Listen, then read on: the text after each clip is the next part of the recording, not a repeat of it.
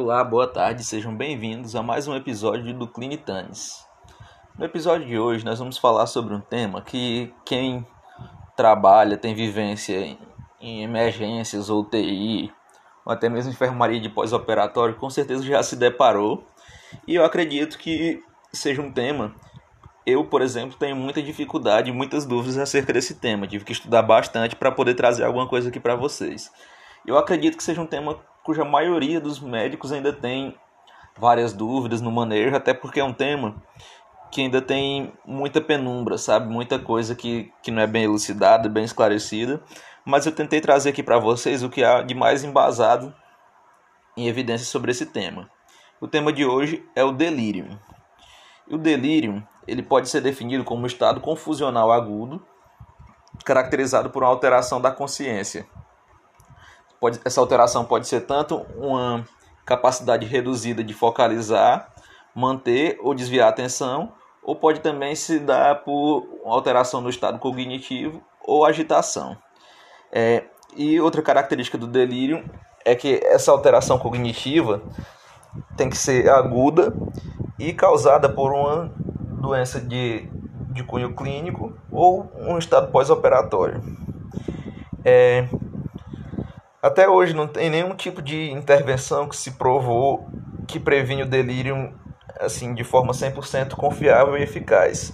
Mas existem algumas coisas que a gente pode fazer para evitar, prevenir o delírio, que seria modificar alguns fatores de risco que, que sabidamente estão associados ao delírio.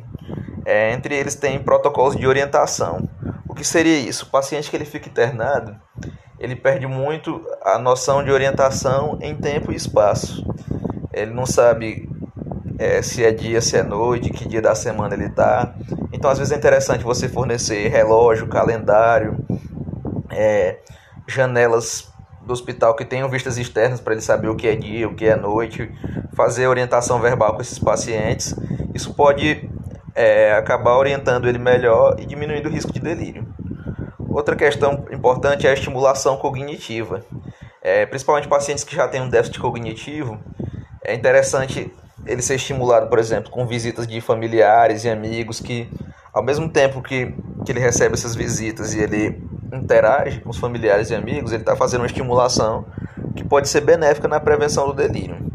Facilitar também o, o sono fisiológico, é, realizar mobilização precoce, porque a restrição ao leito é um fator de risco para delírio e evitar também a contenção física.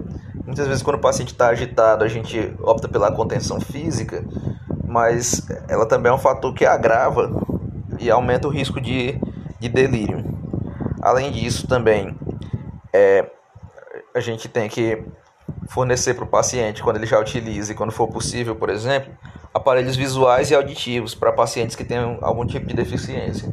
Muitas vezes paciente pode ficar com delírio, por exemplo, porque ele usava óculos, na internação ele vai sem óculos, perde aquele estímulo visual e isso desencadeia um quadro de delírio nele também. E além disso, evitar ou monitorar o uso de medicações que estão sabidamente associadas ao delírio. E na verdade, assim, essas medicações não tem nem como você decorar, porque muitas medicações podem estar relacionadas ao delírio, por exemplo. Entre as medicações analgésicas, os ANES, eles estão associados a delírio. É, medicações opioides, especialmente a meperidina, podem causar delírio também. Você tem alguns tipos de antibióticos e antivirais, é, que eu vou citar alguns, é aciclovir, aminoglicosídeos, anfotericina, antimaláricos, cefalosporinas, quinolonas, isoniazida, linezolida, macrolídeos, então rifampicina, penicilinas, uma porrada de medicações antibióticas que a gente usa muito no dia a dia. As medicações anticolinérgicas, inclusive, na fisiopatologia do delírio, acredita-se que é, uma, um déficit de acetilcolina esteja relacionada à fisiopatologia do delírio. Ainda não se sabe isso de maneira tão clara. Mas o que se sabe é que os anticolinérgicos aumentam o risco de delírio em pacientes previamente rígidos. Aí você tem a atropina, a difenidramina, escopolamina. Além disso, medicações anticonvulsivantes como valproato, fenitoína, carbamazepina, antidepressivos, principalmente tricíclicos e inibidores da recaptação de serotonina, alguns tipos de, de drogas para hipertensão e, e para doenças cardiovasculares, como antiarrítmicos, beta-bloqueadores, digitálicos, diuréticos. É, agonistas da dopamina também, bromocriptina, levodopa, amantadina. Alguns agentes que agem no trato gastrointestinal também, como antieméticos, antispasmódicos, bloqueadores do receptor H2 de histamina. Relembrando lá da, da nossa aula do, do nosso episódio número 2 de profilaxia para úlcera de estresse. Entra aqui de novo, você vai fazer um bloqueador do receptor H2 no paciente que não tem indicação, pode evoluir com delírio. Então, nosso, nossos episódios conversando um pouquinho aqui. Além disso, algumas medicações hipoglicemiantes, hipnóticos sedativos, relaxantes musculares, agentes que agem no sistema nervoso central, como lítio, inibidores da colinesterase, de sulfiram, e também algumas preparações de ervas, como estramônio, erva de São João, valeriana. Então, é uma infinidade de medicamentos que podem estar associados ao delírio. E, além disso, como o delírio está é, relacionado a uma causa prontamente clínica, você tem que identificar a causa que levou o paciente ao delírio e tratar. Entre as causas que podem causar delírio, você merece destaque desidratação, infecções, principalmente quando evoluírem com sepse, e também dor e distúrbios hidroeletrolíticos. Então, quando você vai fazer a avaliação inicial do seu paciente, é preciso coletar uma história clínica bem coletada, é, fazer um exame físico bem feito. Muitas vezes é complicado coletar uma história clínica num paciente que tem uma alteração da percepção. Então, às vezes, você pode ter que recorrer a familiares. Nessa história clínica é interessante você saber como que seria o basal daquele paciente, para saber se aquilo é mais um realmente um delírio, um estado confusional agudo, ou se já é um paciente que tem um quadro mais crônico, um quadro mesmo demencial. Então, tudo isso é importante você saber. Na história clínica, procurar fatores que possam estar associados ao delírio. E, além disso, é no seu exame físico procurar sinais de desidratação, de algum distúrbio que possa estar associado, sinais de, de infecção. E uma coisa muito importante que às vezes a gente deixa passar, principalmente paciente que está na terapia intensiva, às vezes o paciente está tá entubado ou não está respondendo bem, a gente esquece muito de investigar a dor.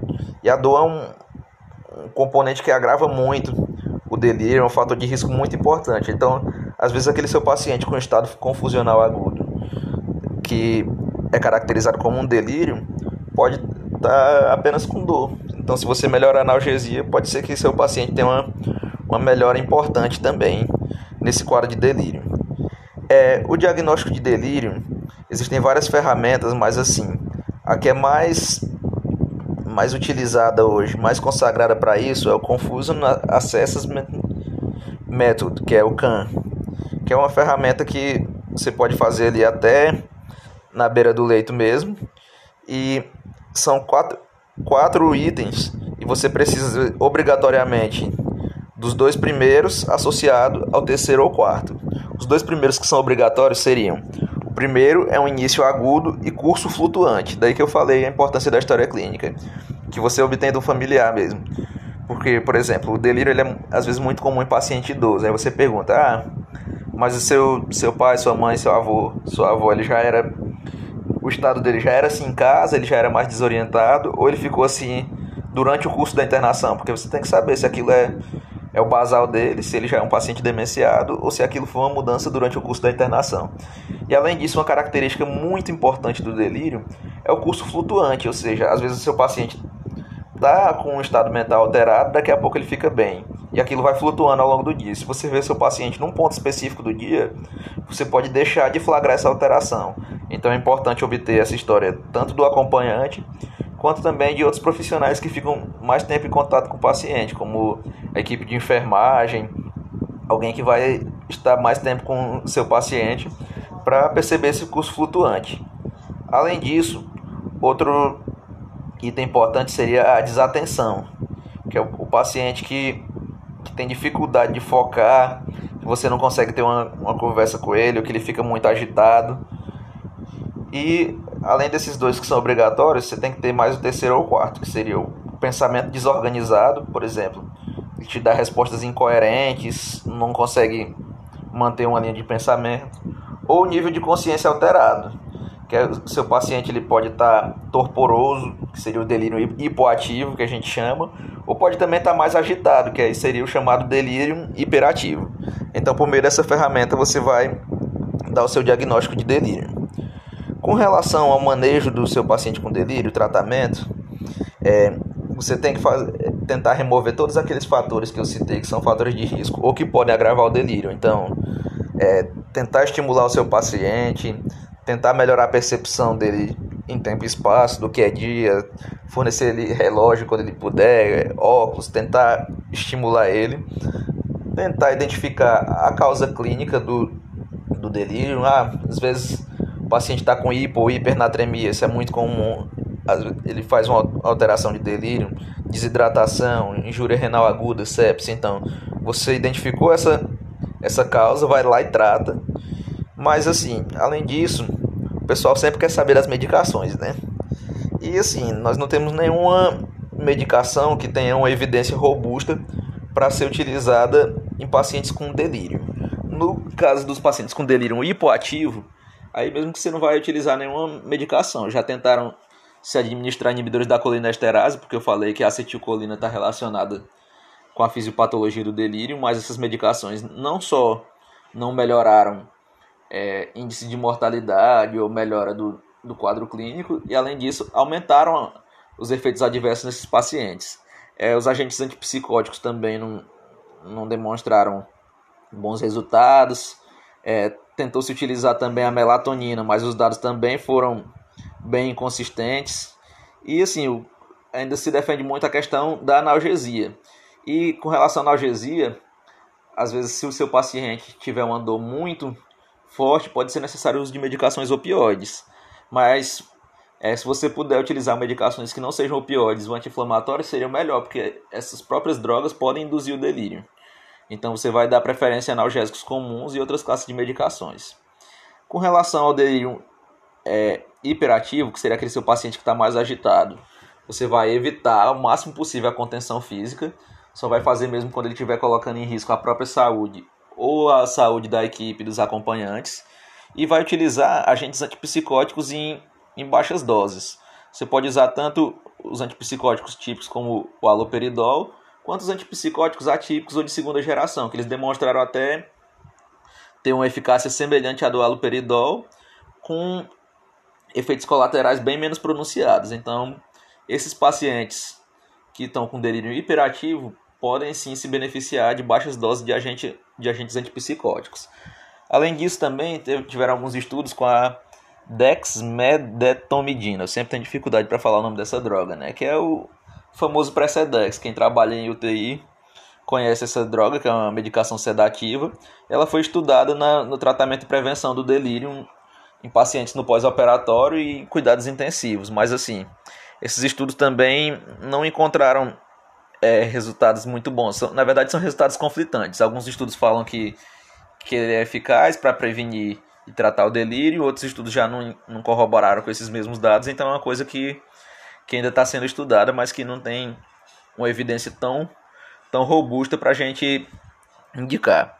Então, na verdade, com relação ao delírio, mais importante seria o quê? Identificar os pacientes que estão em fatores de risco, que seriam pacientes idosos, paciente pós-operatório, com alguma condição clínica que possa justificar o delírio, ou em uso de alguma medicação que possa colocar ele em risco de desenvolver o delírio, e a partir do momento que você identifica esses fatores de risco, que você identifica também pelo CAN que esse seu paciente tem critério diagnóstico para delírio, a partir daí você vai tentar tratar a condição clínica subjacente e se for um paciente muito agitado, que não responda inicialmente às suas medidas de, de melhora clínica, você pode lançar a mão de baixas doses dos antipsicóticos. É, o que, que a gente tem para falar sobre delírio hoje é isso, é um tema muito complexo. É um tema que ainda está bastante em voga, ainda está se estudando bastante. E vou lançar as questões mais tarde no Instagram. Qualquer dúvida, vocês podem nos procurar no Instagram e a gente vai discutir mais um pouquinho sobre delírio ao longo da semana. Um abraço e até a próxima.